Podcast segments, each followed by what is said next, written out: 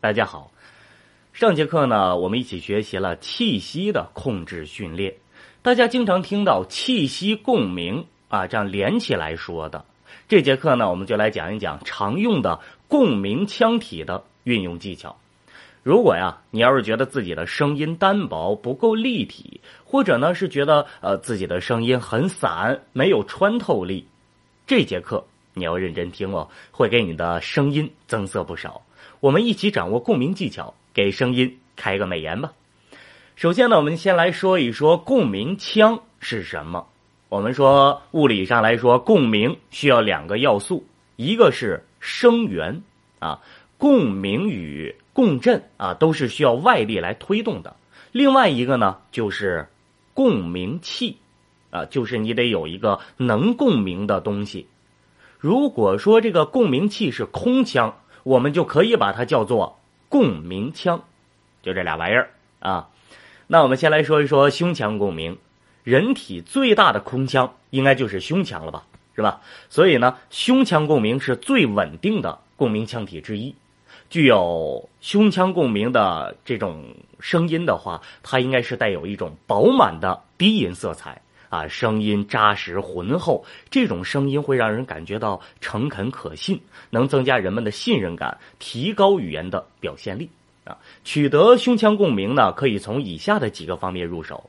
呃，首先呢，我们说发音的时候，喉部放松有助于产生胸腔共鸣，啊，声音放松一点，声带放松一点，像现在的这样的一个声音比较容易啊带上胸腔共鸣。那在发音时呢，声音较低有助于取得胸腔共鸣，啊，是吧？像这样。那还有呢，发音时音量加大有利于增加胸腔共鸣。啊啊啊，是吧？像这样一样，那还有发音时舌位、舌头的位置适当靠后，有助于增加胸腔共鸣啊。如果说你的胸腔共鸣过少，声音单薄，可以通过练习带有啊音的字词来增强胸腔共鸣。呃，练习方法呢，比如说，我们可以大声的朗读“好海美景”。好海美景，怎么样？是不是感觉到了胸腔也在跟着共振呢？啊，然后呢，我们再来说口腔共鸣啊，呃，这个呢是我比较我个人来说比较喜欢、比较常用的口腔共鸣。呃，口腔共鸣呢，它也分嗯不同的共鸣方式吧。呃，我们先来说能让我们声音更凝实的啊这样的一个共鸣方式。啊，而且口腔共鸣它是可以变化度最高的共鸣腔，也就是说，我所说的它可能有好几种的这种呃侧重的方式。我们把声音凝实起来的话，可以说话更省力一些，声音也可以更集中，很轻松的传递到更远的地方。我先来说一下原理哈，我们的声音呢都是声带振动带动空气振动传出来的声音。也就是说，我们的声音啊，归根结底，它还是振动的气流。这个气从肺里面出来，带动声带振动之后，气流经过口腔的时候，我们让这个气冲到上颚的这个凹面处，啊，就好像我们上学的时候学到的凹面镜一样，气息再冲到口腔上颚的凹面，汇聚一下再出来，这个声音就会变得更凝实。那我们在找这个感觉的时候，可以用字母 A 的音，A 的音，A A A，也可以。呃，如果要是发音不太就是不太好找的话，可以叼住手指头，A A A A，拿走 A，听这个声音会很凝实，对吧？像我现在这样的说话的感觉就不一样，A A，这个是比较凝实的一种。那在这里需要注意的呢是，呃，我们唇齿贴近。